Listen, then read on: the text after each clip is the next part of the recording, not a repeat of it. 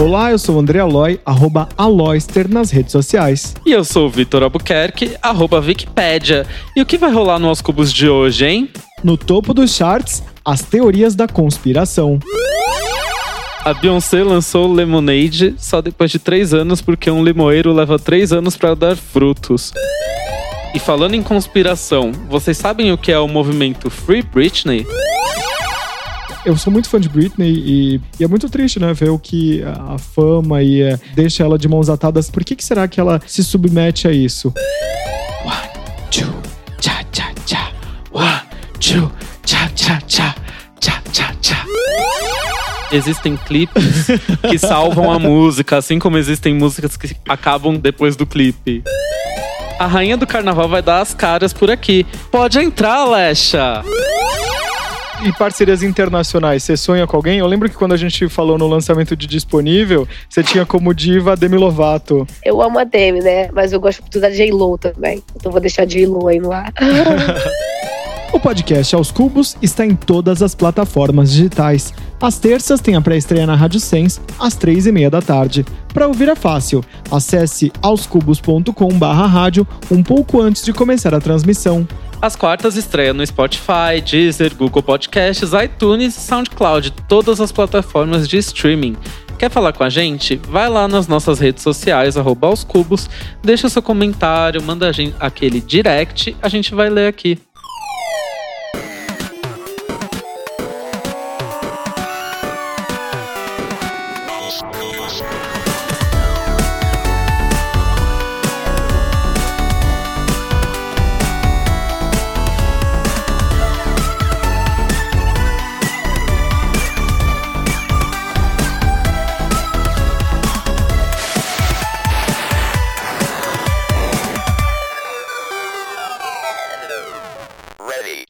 Vamos começar com o chart do Aos Cubos, né? Que a gente mal conhece, mas já considera pacas esse novo quadro. Pois é, o que que tá no topo para você essa semana? Olha, para mim, o topo do topo do topo dessa semana foi a Beyoncé liberar o Lemonade no streaming.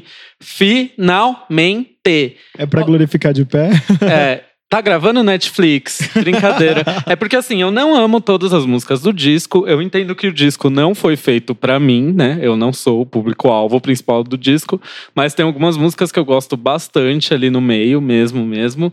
E é bom ter essa opção de escutar no Spotify. A hora que você quiser, né? É, gente, né? E não, só, e não só no Spotify, em todas as plataformas, né? É, no Spotify, no Google, no Google Podcasts, não, né? No, no Google. Deezer, em todos os outros. Na Deezer, em todas as outras, enfim. Mas o mais legal é a teoria que as gays, obviamente, né, cheias de teorias da conspiração, levantaram sobre o porquê da Beyoncé ter esperado esse período para lançar o disco em todas as plataformas além do Tidal.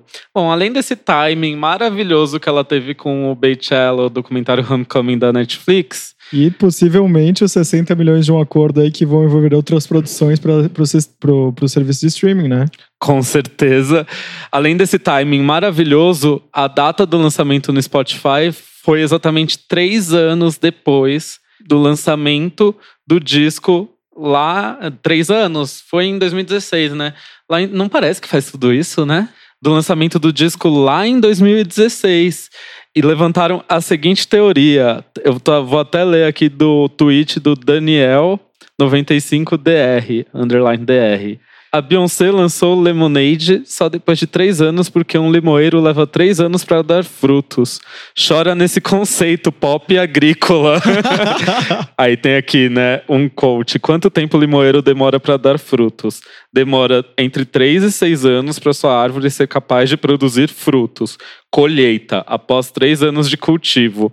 Então tem toda uma teoria, né, de que ela deixou Lemonade cultivando esses três anos para colher frutos agora. E realmente, né?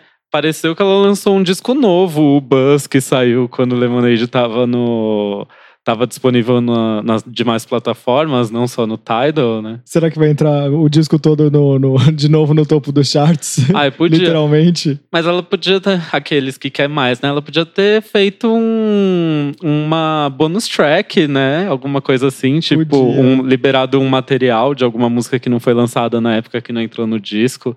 Fica a dica, Beyoncé. Eu sei que você tá ouvindo esse podcast. ainda dá tempo de adicionar um, um bonus track, como se nada tivesse acontecido, ele surgir lá. Não, e capaz de ela lançar. Ela tem mais duas produções, segundo os rumores aí. Falaram que ela assinou esse contrato com a Netflix e são tr- três produções. Então, possivelmente deve ter alguma coisa em curso, é, além do festival do Coachella. Não, o melhor é que tem um texto que saiu no UOL do jornalista chamado Osmar Portilho, que Ele ele, foi meu chefe. ele na foi seu chefe, Aham. ele escreveu assim: usando habilidades extremas de pesquisa no Google, os fãs descobriram o tempo que um limoeiro leva para dar seus frutos. Adivinha, três anos. Eu amo. Ele era muito debochado nos textos e, putz, ele era muito foda, assim, tipo, textualmente falando. Como a Beyoncé não dá ponto sem nó, pode ser realmente, né? Vamos, vamos, vamos imaginar essa fic, vamos realizar essa fic. Não é maravilhosa. E o meu topo dos charts, a gente tá gravando um dia antes ou algumas horas antes de Taylor Swift lançar o disco novo. Ou, O single, a gente ou não single, sabe não ainda. sabemos, né? A gente já. Ou- Vocês vão. Se vocês estiverem ouvindo. Ou como disse nosso amigo Além de All Star, uma linha de joias e roupas. Já pensou? então, a Taylor Swift colocou nas redes sociais uma contagem regressiva que iniciou no dia 13 de abril, que foi o sábado retrasado, se você estiver ouvindo na nossa estreia. E aí, os fãs, assim, já foram na pira, né? Porque falaram, né, que essa contagem regressiva, na verdade, come- tudo começou lá em outubro do ano passado no American Music Awards. Porque a Taylor Swift, no discurso dela, falou assim que mal podia deixar é, de esperar para o próximo capítulo, que é Next Chapter. E Next Chapter é um verso de Story of Us, que coincidentemente tem 4 minutos e 26 segundos de duração. E o, o- a data prevista é o inverso, né? Que é 26 do 4. Será que tá tudo interligado? Olha, eu não vou mentir que eu amo essa música Story of Us. Amo mesmo. E aí tem outra história também. Tipo, no dia 21 de outubro, a Taylor Swift postou uma, uma foto no seu Instagram jogando palavras cruzadas, que em inglês significa Scrabble. E aí na legenda do post ela falou, assim: deixa os jogos começarem. Coincidentemente ou não, dia 13 de abril é o dia de- do Scrabble, que é do Scrabble, que é palavras cruzadas, que Que foi Scrabble, eu já ia falar. Tem dia pro Scrabble, amigo. Amei. Desculpa, continua. E aí começou essa pira toda, gente. Será que ela, de fato, pensou em tudo isso? Será? Mas é, é muito legal, né? Ver como as pessoas reagem a Ó, tanta coisa na internet. ela, de fato, não sei, né? Mas ela e a equipe dela pode ter realmente pensado. Exatamente. Aí fizeram umas contas loucas, enfim. É, esse é o sétimo álbum dela. E estamos ansiosos aí. Se você já ouviu, conta pra gente. A gente já vai ter ouvido também quando o programa for ao ar. Mas conta pra gente se vocês gostaram ou não. Bom, o Aloy ama pouco a Taylor Swift, né? E eu sempre gongo ela e de repente no meu top artistas ouvidos do Spotify em 2018, Toma. ela era mais ouvida. Mas, gente, é porque eu amava ouvir as quatro primeiras músicas, principalmente do Reputation na academia, porque funciona muito na esteira. Sei. Vamos agora então pro bottom do charts. E Delicate, que é uma música dela que eu acho muito boa, sinceramente. Ah, eu gosto bastante de Taylor.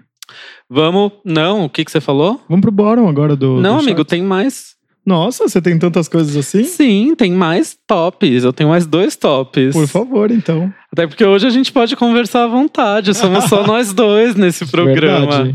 A gente tá aqui, ó, tricotando. Senhorinhas que somos. Bom, o meu segundo top é a função de teste no Instagram. Eu amei o quiz. Ai, gente, essa parte é maravilhosa. O Vitor fez vários quiz. É muito divertido. Eu, eu fiz um quiz, não vai dar tempo de vocês acessarem, mas com informações da minha vida. E eu passei, tipo, a manhã inteira, cada respirada que eu dava, assim, parava de trabalhar um pouco e ia lá olhar como que tava a votação. E surpreendentemente, a maioria das respostas, as pessoas acertaram mais a resposta certa. Então, as pessoas me conhecem melhor. Olha. Tinha uma pergunta que eu fiz que é o, é, o que eu tenho de mídia digital. Aí eu coloquei lá canal no YouTube, podcast, TikTok Amo. e alguma outra coisa. E você acredita que teve gente que respondeu coisa que não era podcast? Olha. A maioria respondeu podcast, mas assim, quem respondeu que não é podcast, o que tá fazendo? Porque nem leu o que eu escrevo no Stories, né?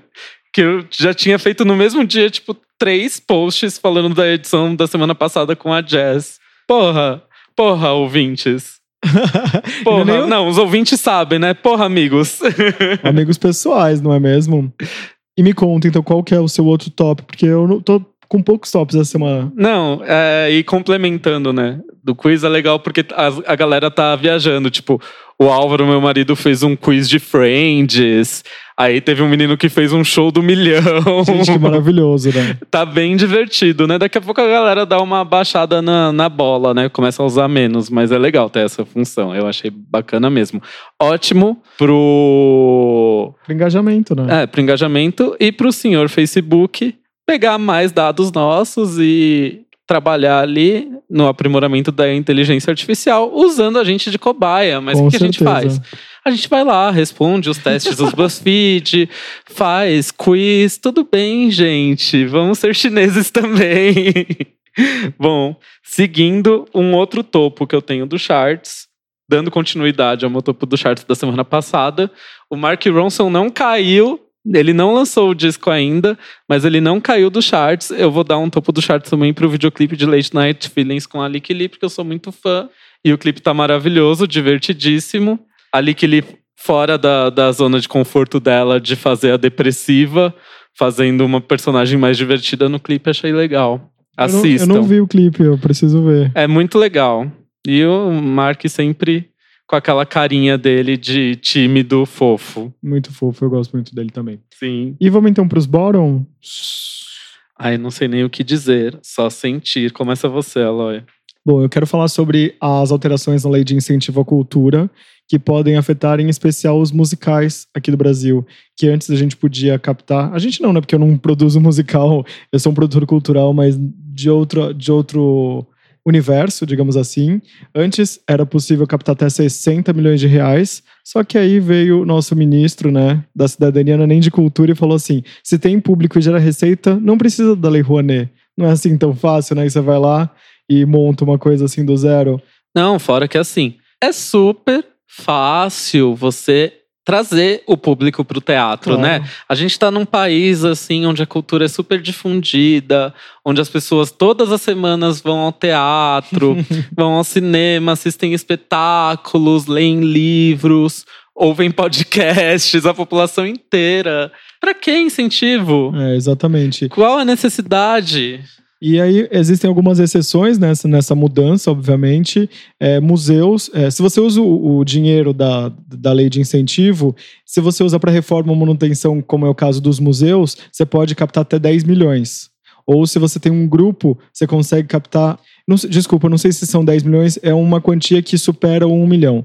E aí, você- se você tem. faz parte de uma, de uma empresa, por exemplo, as empresas de shows, elas podiam captar mais do que é, um milhão para cada espetáculo. Elas só podem conseguir agora arrecadar 10 milhões. Então, se você faz parte de uma empresa, é, como é o caso da, sei lá, da T4F, que faz os musicais, ele só pode um milhão para cada um.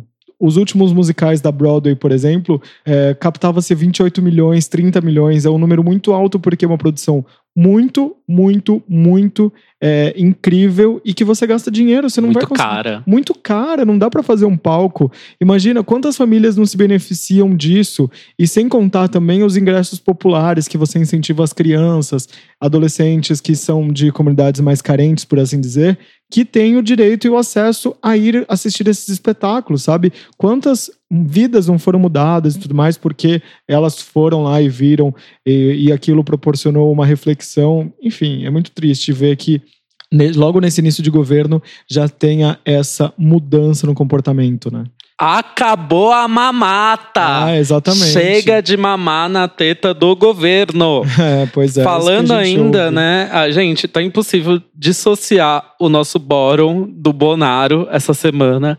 A gente conseguiu evitar o ano inteiro. Até agora, a gente não tinha falado nada do governo. Mas essa semana tá impossível. Hoje aconteceram coisas que me deixaram revoltado. Primeiro, dois vetos muito idiotas. O primeiro deles. Eu sei qual é, o Vitor ama isso. Vai, vai. Não, lá. o primeiro não é isso ainda. o primeiro veto ao comercial do Banco do Brasil. Ai, ridículo, né? Gente, é ridículo demais, demais. Porque o que acontece? Não tem nada demais no comercial. Dei uma procurada aí no Google, Bolsonaro veta comercial do, do Banco do Brasil e diretor de marketing do Banco do Brasil é demitido. Quando eu vi isso, eu imaginei, nossa, fizeram um comercial que rompe barreiras, né? que deve dar voz, deve dar discurso. Não, gente, não era nada além dos comerciais que a gente já vê na televisão, que inclui tanto as pessoas negras como as pessoas diferentes, é, diversas, trans e etc., com uma narração daquela menina lá que fala Zaga, Taylor, eu não sei o nome dela, foi até na Fátima ela. com a narração dessa menina aí, por cima do comercial, já estava sendo veiculado. Provavelmente o senhor presidente estava em casa fazendo nada, né? Que é o que ele sempre está fazendo, viu o comercial e achou ofensivo para moral tradicional da família brasileira. O nome dela é Alcione Alves. Alcione Alves, isso mesmo. Eu acho que é ela que tá narrando, né? Eu não vi nada, mas parece a voz dela. Se não for ela, é alguém imitando o, o meme do, do comercial. Mas devem ter chamado ela, né? Até porque não, não imagino que ela ia cobrar um cachê milenar. Milenar, não, né? Milionário. Milionário. Enfim, o diretor de marketing, né, o Delano Valentim, deixou o cargo, né? Foi demitido. E o diretor do banco está de férias, entre aspas. Ou seja, não pode falar, né? E é uma pena também porque o Bolsonaro agora tá sem acesso ao Twitter, então ele não pode nem ver vídeo de sacanagem, nem nada, né? Porque ele não pode nem comentar as coisas, porque o filho dele não. É, falou que não ia dar a senha pro pai. Isso, ele veta tudo, foi vetado pelo Carlito. Ai, vamos lá. E só no Brasil. Você terminou? Cê... Não, amigo, lembra que eram dois vetos? Ah, é verdade, é verdade. O outro é o. Dois vetos. O segundo foi o encerramento do horário de verão. Gente, como assim o Bolsonaro assinou um decreto que acaba com o horário de verão? É uma das poucas alegrias que eu tenho na minha vida. é o horário de verão. Eu sabia que você fica Eu sei bravo. que tem gente que não gosta do horário de verão, mas enfim, você que não gosta do horário de verão, dane-se, eu tô muito triste. E agora que vocês não gostam do horário de verão, vocês não podem falar que não gostam, porque vocês têm que ser contra o Bolsonaro. É, Aqueles e- bem loucos, né? Eu, por exemplo, não, não, não tenho nada contra nem a favor do horário de verão. Até porque eu não acordo mais tão cedo assim pra ir pra escola, que acho que quando a gente tá na adolescência a gente sente mais, né? Tipo, dormir uma hora menos, enfim. Mas Não, mas acho- olha, olha, deixa eu terminar. Olha o que ele falou. Ele falou que o horário de verão atrapalha a produtividade do trabalhador brasileiro. Não, eu acho que ele está subitamente enganado, porque na verdade a gente economiza dinheiro, porque eh, essa uma hora que faz diferença aqui para o Sudeste eh, faz com que a gente economize luz e a gente não compre tanta luz. Eu vou ler o trecho. As conclusões foram coincidentes. Questão de economia. O horário de pico era mais para as 15 horas. Ele não tem nem, nem certeza de que mais para as 15, né? Não, não é nem o horário certo. Então não tinha mais razão de ser.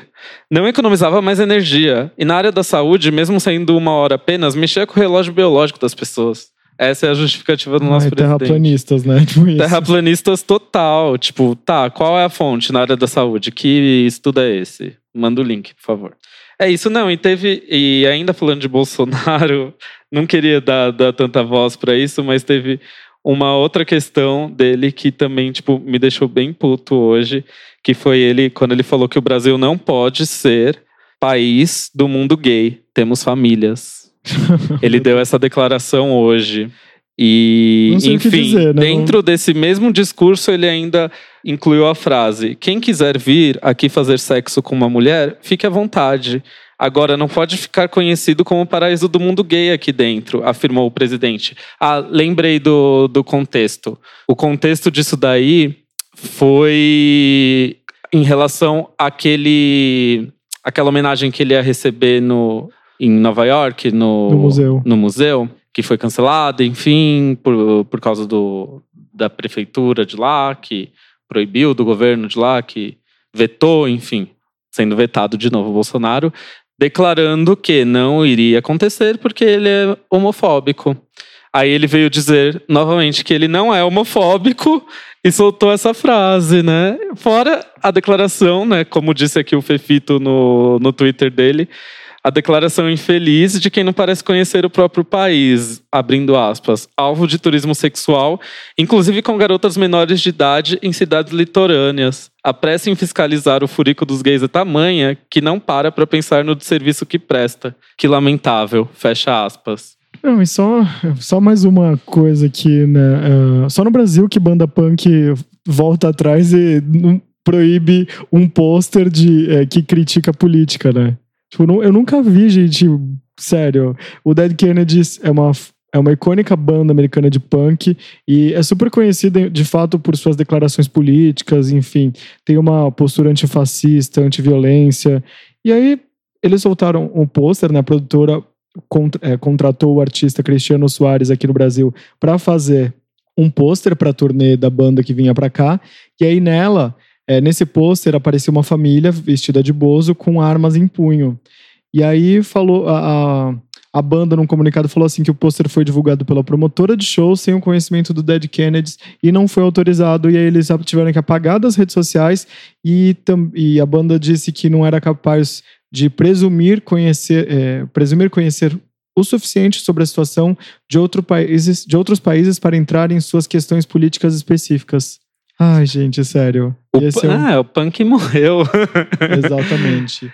Dead de... Kennedys, não conte comigo pra nada. Eu tenho mais um bórum, calma aí. Meu Deus. Essa é porque semana... essa semana só, só coisa ruim, né?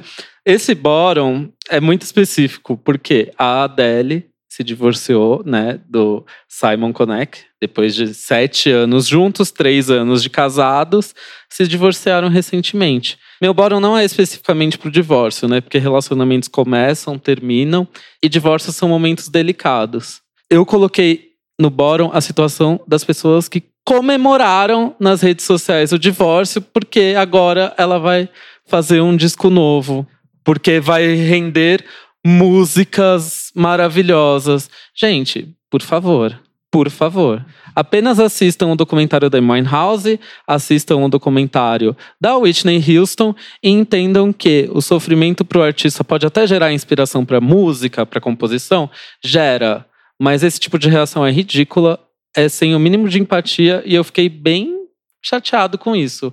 Gente, o momento dela, respeita o sofrimento dela. Se ela lançar um disco em decorrência disso, que tenha músicas bonitas e que a gente goste, ok, mas não precisa comemorar. É, até porque eles são amigos, enfim, tem a.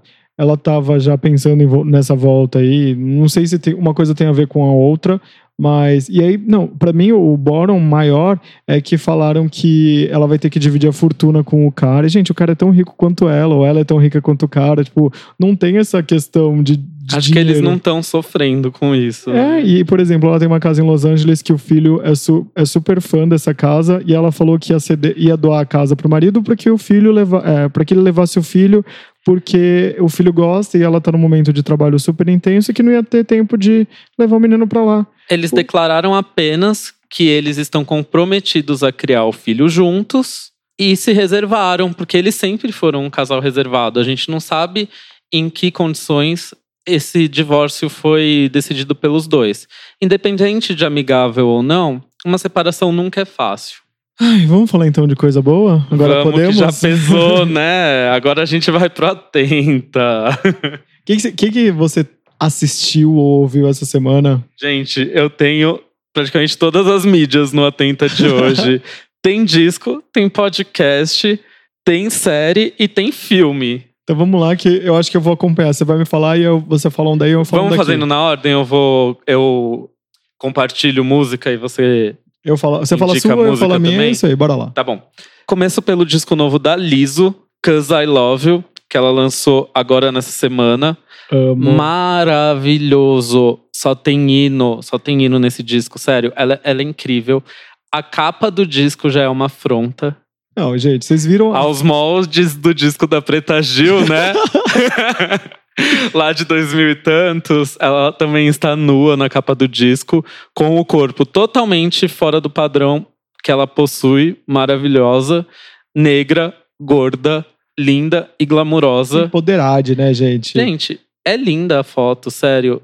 A capa do disco é um acontecimento. Só de ver a capa do disco, você já sabe que vai ser um hino o disco. E ele já começa com Cause I Love You, que é uma música maravilhosa demais. É, é uma das minhas músicas favoritas do disco, inclusive. Você quer voz, arroba. E eu queria falar também da Lisa, deixa eu só te interromper um minutinho aqui, porque tem uma foto dela pra Rolling Stone americana, de página dupla, que é ela é, sentada numa mesa, assim, azul, pelada, com flores. Ah, eu vi essa foto. A foto é linda. Eu não sabia que era da Rolling Stone, eu achei que fosse do Encarte. Não, é, do, é a foto é do Eric Tanner. Ah, eu vou mostrar pro Vicky aqui, vou virar meu computador pra ele. Tipo, a foto é maravilhosa. Essa foto mesmo, inclusive com as polêmicas estrias e celulites que, né, que todo mundo tem. Ela expondo sem retoque, acho isso fenomenal. Ai, maravilhosa. Chega, né? E outras músicas que eu amei do disco, né, além de Cause I Love You, é o já famoso e aclamado single Juice. Sim. Jerome e Tempo, que tem a participação da Missy Elliott, é muito boa também. Missy Elliott, viva. Suas músicas favoritas são essas, as minhas tão, são também é, Juice, Jerome, Jerome e Soulmate, além de, do, do, da faixa título, que é Cause I Love. É ah, muito bom, Soulmate né? também é muito boa. E é uma das músicas, é, uma, é um disco que eu ouvi na academia a última semana, por exemplo. Rola. Esse disco eu tenho certeza que é aquele que, conforme eu for ouvindo, eu vou ficar trocando de música favorita.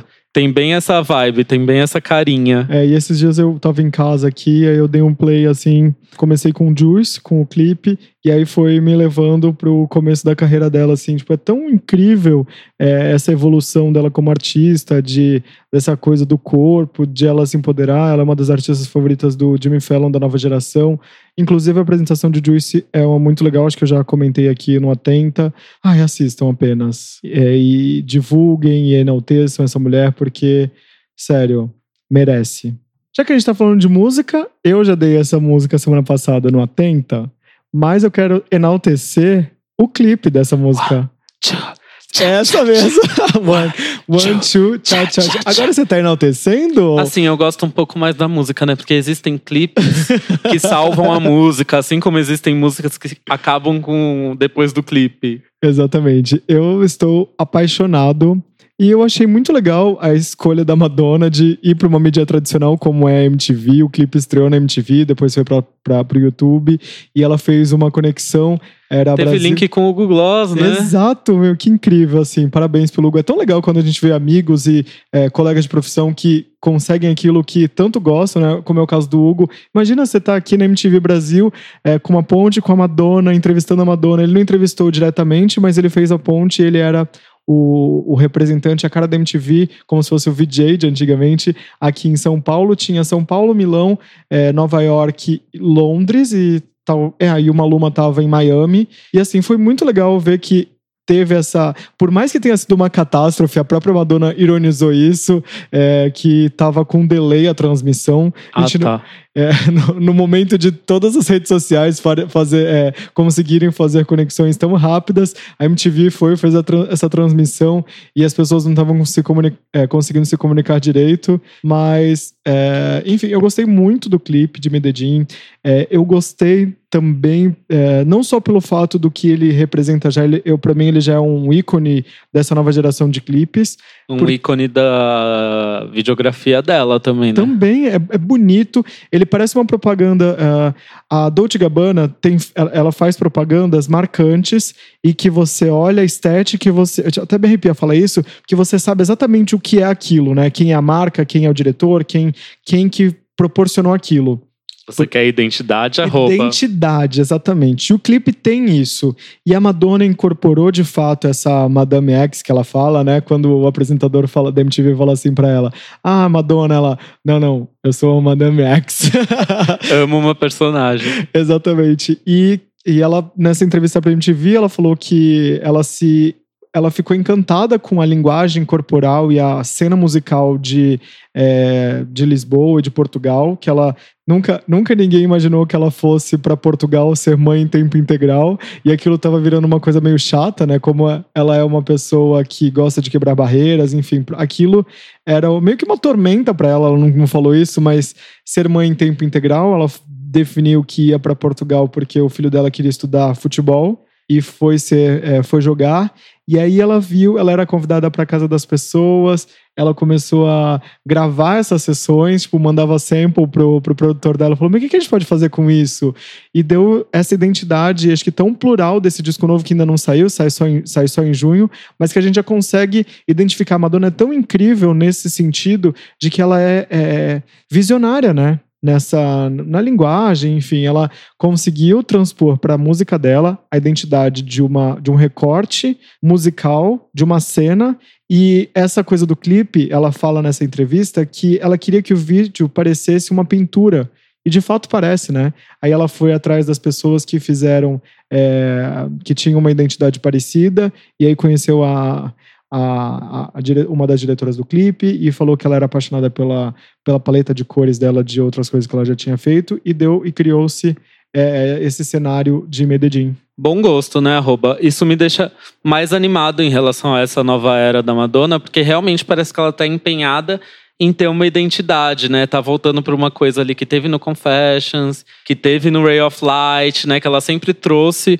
uma estética definida ela perdeu isso um pouco nos dois últimos discos, né? Não teve uma estética muito bem definida, tanto sonoramente falando, quanto visualmente falando, vamos torcer Mas aí. Acho, é, nessa coisa que você falou desses discos que ela precisava lançar e tudo mais, me parece que é aquela coisa assim, tipo, tem X discos com a gravadora e ela precisa lançar e fica meio pastelaria, sabe? É. Ela ainda tá, né, nesse contrato, mas ainda eu tá. acho que para esse ela quis fazer uma coisa mais bem feita, né?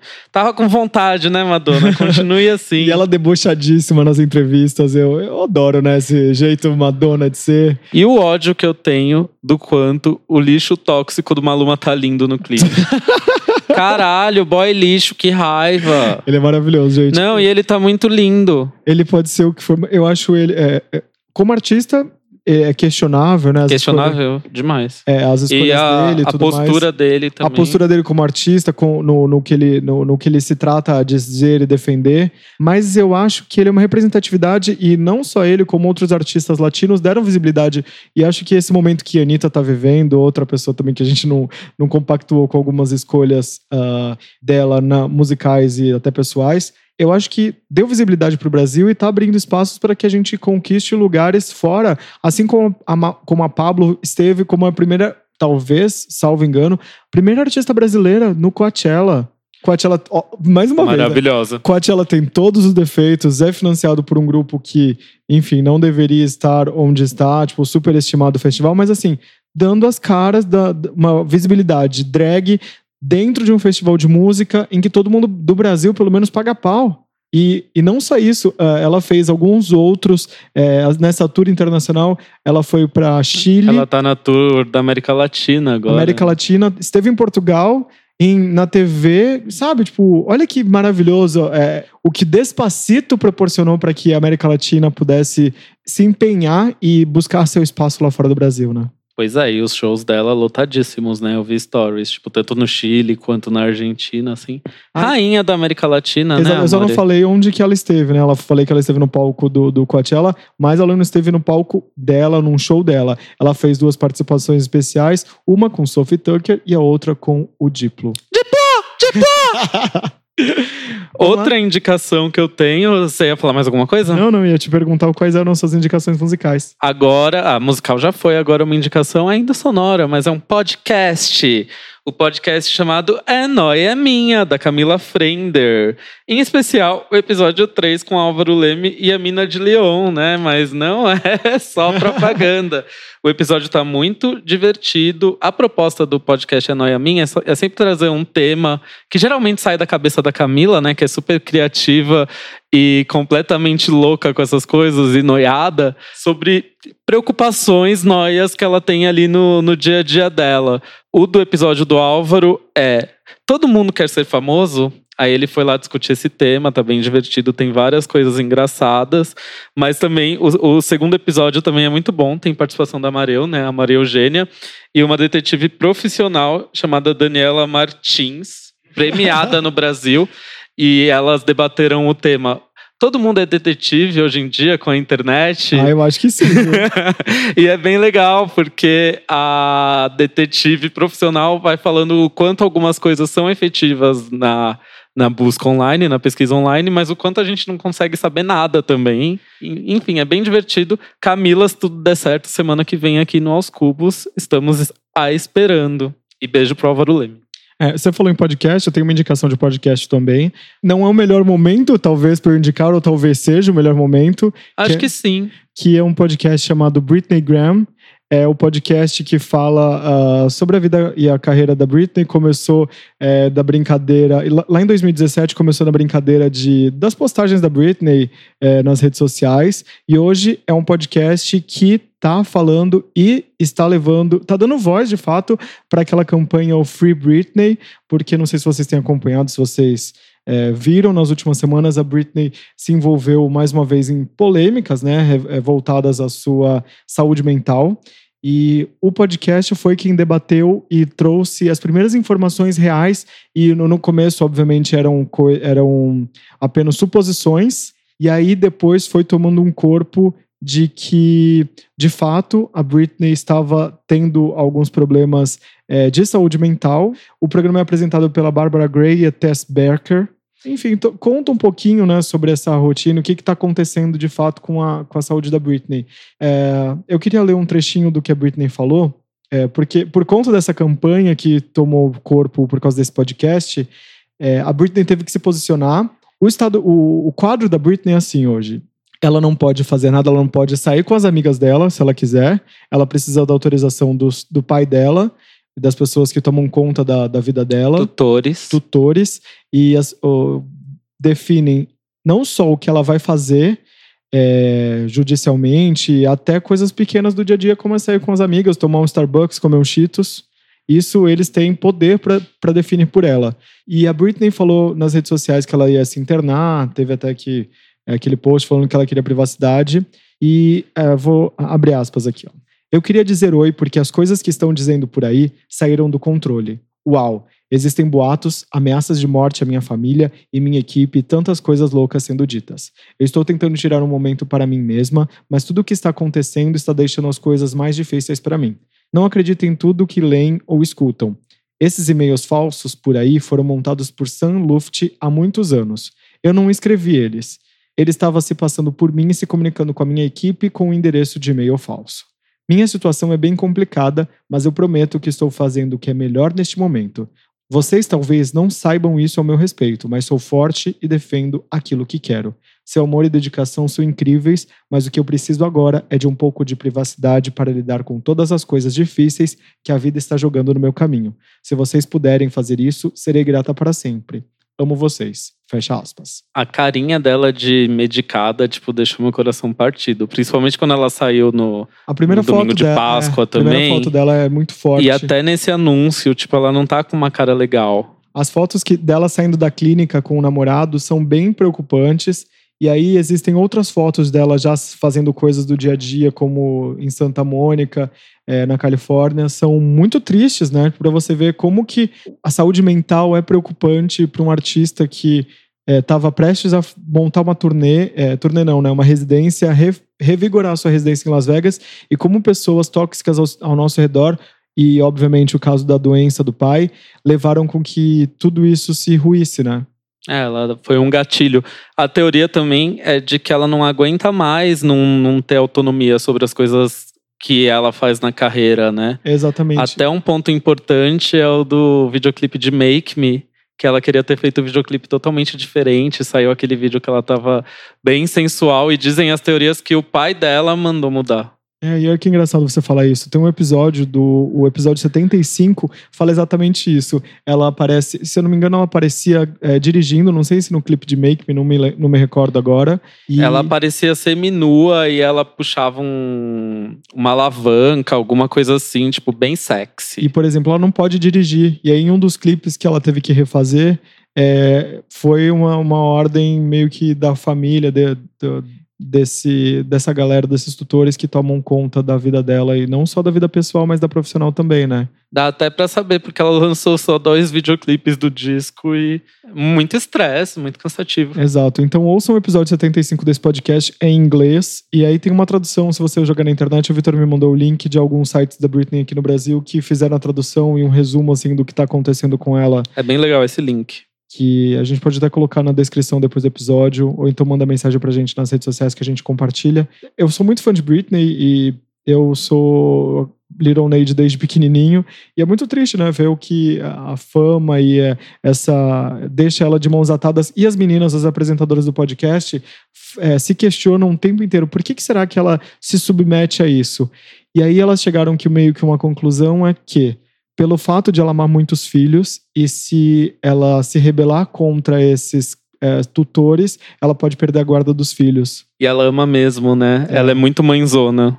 Então pode ser que é, esse seja o momento de o Free Britney tomara que ganhe corpo. Hashtag Free Britney. Fizeram um protesto na rua, né? Exato. E aí é, é isso, né? Tipo, o, esse podcast foi quem soltou as primeiras sonoras de pessoas ligadas à equipe dela, falando que existia esse movimento de que é, eles não queriam deixar. É, ela precisava trocar de medicamento, ou o medicamento não estava dando certo, ela não estava tomando medicamento, e existiu essa. Ó, a gente vai cancelar a turnê, essa residência por isso. Se você não voltar a tomar o medicamento, outras coisas serão tomadas, né? outras providências serão tomadas. Ah, e é isso. O nome do podcast é Britney Graham. Não queria me estender tanto, mas é um assunto que eu acho que eu conheço bastante, né?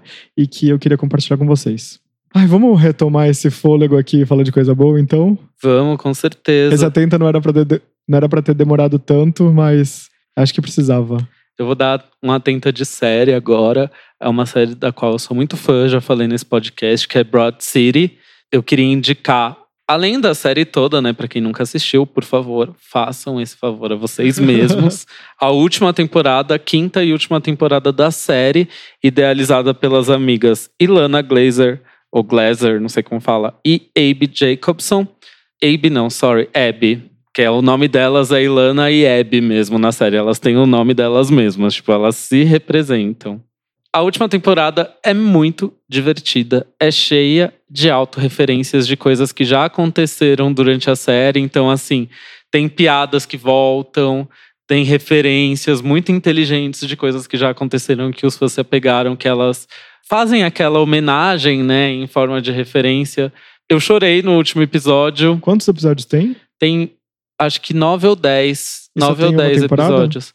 Não, é a quinta e ah, última. Desculpa. Exato. A quinta e última temporada da série. E é incrível. E o mais, o mais legal é que, assim, mais legal e ao mesmo tempo menos legal.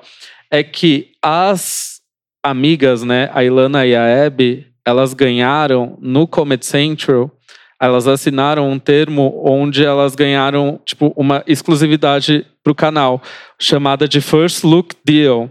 Então, assim, qualquer coisa que elas forem idealizar, o canal vai produzir. Que legal. Ao mesmo tempo que elas acabaram a série, elas vão produzir outras coisas lá pro comedy, talvez não atuando, talvez como roteiristas. E foi muito legal porque fechou um arco, né? A série conta a história de duas amigas muito loucas e elas terminam na última temporada tendo que virar pessoas adultas. É, Uau. é muito legal. Eu assiste, Aloy, porque é muito divertida. Preciso. Eu também tenho uma dica de série, que é A Volta de Sabrina, o lado sombrio de Sabrina da Netflix, que eu achei muito atual. Assim, fala sobre questões de gênero e quebra de tradições e tá muito focado nisso nessa temporada. É, a, a, não sei se vocês acompanharam, vou dar. Não, não é um spoiler, mas a Sabrina, para quem todo, é, pra, acho que todo mundo sabe quem é a personagem, ela é uma pessoa importante né, no mundo da magia, e nessa temporada da Netflix, ela tá uh, se empenhando em. Nessa quebra de tradições que envolvem assassinatos, que falam que você na, na magia né, da, desse mundo fantástico de Sabrina, fala sobre assassinato, canibalismo, desse, desse lado mais obscuro da magia. Ah, eu tô gostando bastante, assim. Eu queria enaltecer o Gavin Leatherwood, que ganhou um papel de destaque nessa temporada, e tô chipando esse casal. Acho que é isso. Eu tenho uma última indicação, só pra gente não perder o fôlego, que é um filme que eu assisti esse final de semana, que eu tava na casa dos meus pais. Um filme nacional que tem na Netflix, a Júlia Oliveira já indicou esse filme aqui no nosso programa de comédias românticas como uma comédia romântica brasileira. Hashtag Volta Corra Ju Corra, vem visitar a gente. O filme chama Ponte Aérea, com o Caio Blá e com a Letícia Colim. Uau! É de 2015, tá disponível na Netflix, no Now, da, da NET, enfim, tem em várias plataformas.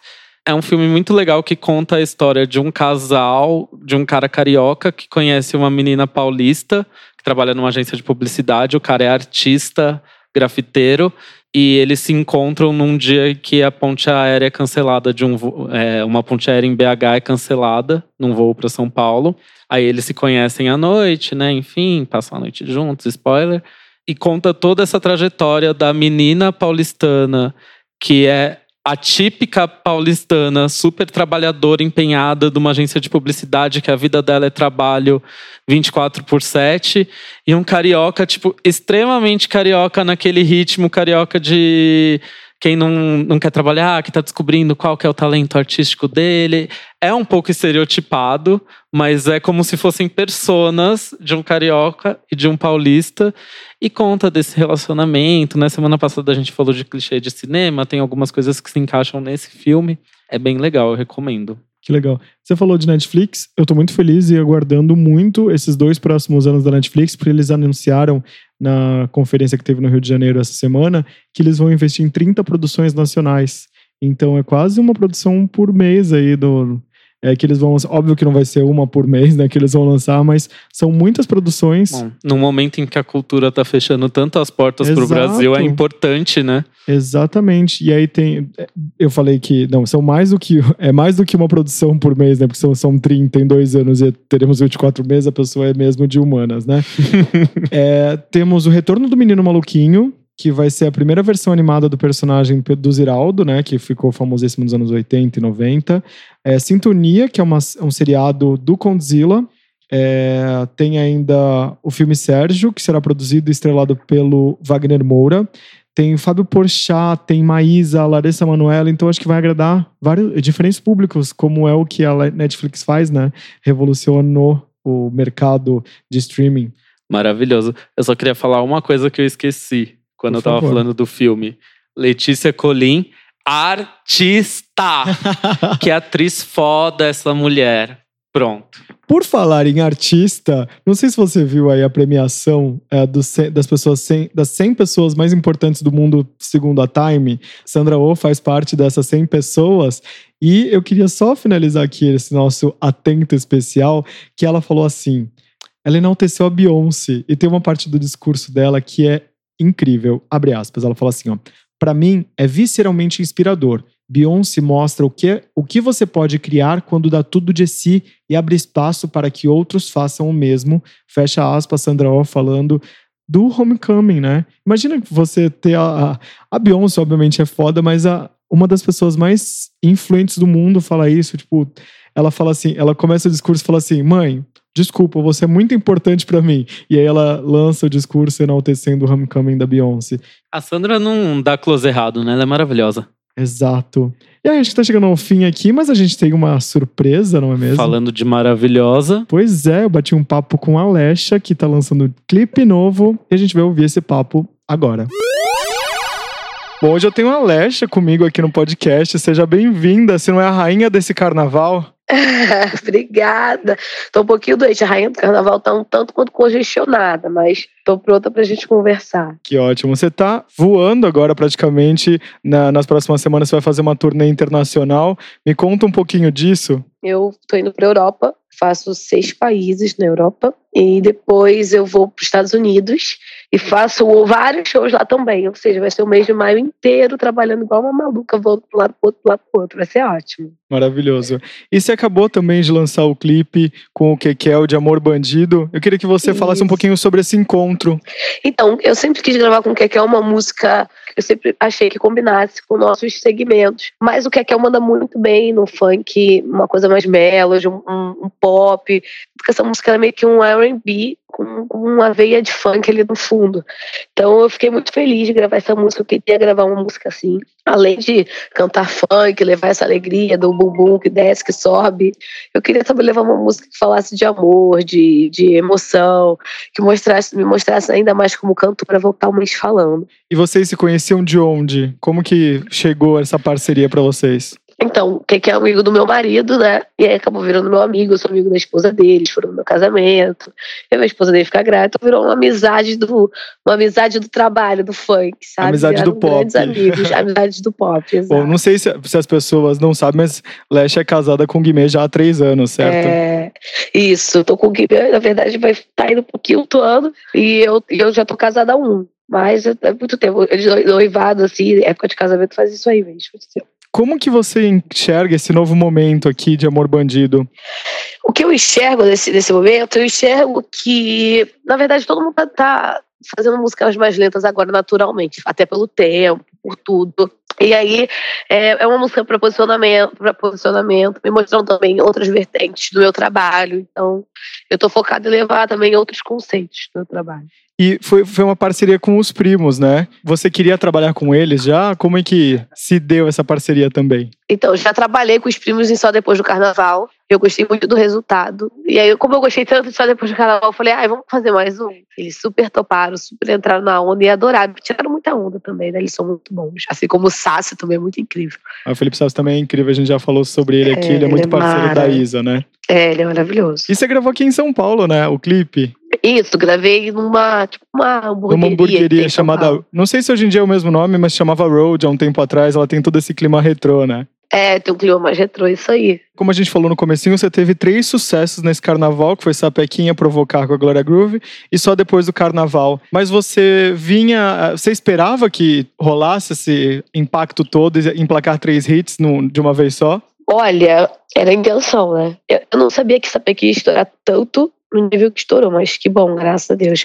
Aí veio essa trilogia que foi lançada propositalmente, fecha um EP, né? Graças, deu muito certo aí, tá chegando a 100 milhões de streamings as músicas.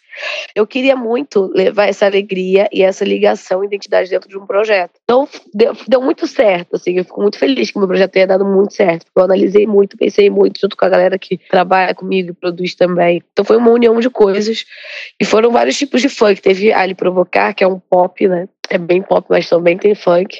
E são três músicas muito boas, muito animadas, a galera pira no show. Exato. E quais são os próximos passos agora? Que você teve esses três hits, agora tá emplacando Amor Bandido. O que, que a gente pode esperar para esse ano? Agora um eu quero disco? lançar algo mais concreto, um EP, um álbum, ainda tô pensando em relação a isso. É, tenho essa turnê lá fora, agora que eu tô indo lá levar nossa música para outros países, que eu tô muito feliz de ser resultado de um trabalho bem feito. É, então, estou pensando nisso. Estou focada agora em projetos é, mais concretos. Tem alguma parceria que você queira fazer? Aí no carnaval foi ah. se discutido com a Anitta, rolou, vai rolar? Tem alguma coisa em mente? Eu tenho muita vontade de gravar com o Denis, DJ, e com a Loki. Acho que seria incrível essas parcerias. Mas sim, eu adoraria gravar com qualquer outro artista do meu segmento também. O Denis, eu, eu, eu, acho que pode até rolar, mais rápido de rolar. São vontades que eu tenho que se a gente combinar dá certo, sim. E, e, e parcerias internacionais, você sonha com alguém? Eu lembro que quando a gente falou no lançamento de Disponível, você tinha como diva a Demi Lovato. Continua sendo? Ai, eu amo a Demi, né? Mas eu gosto muito da J-Lo também. Então vou deixar a J-Lo aí no ar. e hoje se fala, hoje acho que não existe fronteiras para música. A gente vê aí algumas parcerias internacionais rolando com artistas brasileiros. É, você se vê nesse caminho para um futuro? Olha, eu vou te falar que agora eu tô muito focada no Brasil. Acho que tudo que acontecer vai ser de uma forma mais orgânica, sabe? Eu jogo muito aberto, muito tempo assim com o meu trabalho. Então agora mesmo eu tô focada no Brasil. Você, o sonho naquela época que a gente falou também no lançamento disponível era chegar para todo mundo. Essa meta já foi conquistada, né? E agora eu quero saber é, quais são as próximas metas. Agora, as próximas metas é, é levar trabalhos cada vez melhores, estourar ainda mais músicas, fazer excelentes apresentações de prêmios. Então, essa é, esse é meu foco agora. Quando que você percebeu que houve essa mudança de chavinha e falou, putz, agora deu certo, agora eu sou conhecida, minha música tá tendo uma boa aceitação? Na realidade, durante esse tempo todo, desde o lançamento de disponível, eu me tornei uma pessoa popular, porque eu fui em muitos programas de TV. Então muita gente sempre me conheceu. Eu sempre fui nos lugares, as pessoas sempre me pararam. Mas depois de Sapequinha, as pessoas se identificaram ainda mais com, com a música Lesha. Então eu acho que Sapequinha foi um auge, assim. Para mim, né, estando de fora, o momento que foi um auge, digamos assim, foi você no Faustão. Eu vi que você estava muito emocionada. É... Foi esse momento? Ah, porque ali eu realizei meu sonho. Eu sempre foi um sonho ir no Faustão, porque ali é tipo um check-in. Ei, chegou lá. então é uma realização assim pessoal enorme. E o que, que você tem ouvido de música que de repente possam virar inspirações? E a gente tem um quadro aqui no programa que chama Atenta, que é para falar sobre coisas que a gente tem assistido, coisas que a gente tem ouvido. O que, que tem rolado no, nas suas plataformas de streaming? Ai, olha, eu ando escutando muito Lady Gaga, então Shallow vai ficar aí como minha preferida do mês. Shallow versão forró? É, ah, a versão forró também é maravilhosa. Eu queria saber um pouquinho, uh, como que você lida com os comentários dos haters na internet? Porque existe, né? Não tem como negar isso. Querendo ou não, você não consegue agradar Olha, todo mundo. depende do meu dia. Tem dia que eu respondo, tem dia que eu bloqueio, tem dia que eu acho graça. Varia, varia com o meu humor, porque tem dias que eu tô sem paciência. Aí eu respondo. Aí tem dia que eu apago. Mas eles estão ali, né? Tem gente que tá sempre pronta para querer te criticar seu trabalho, porque não tem nada mais para fazer de interessante e fica ali te atrapalhando. Você estudou engenharia civil, né? Você começou na Uhum. faculdade e aí depois você largou tudo pra virar cantora. Você se vê hoje em dia, tipo, se tivesse seguido a carreira, é, como que seria isso pra ti?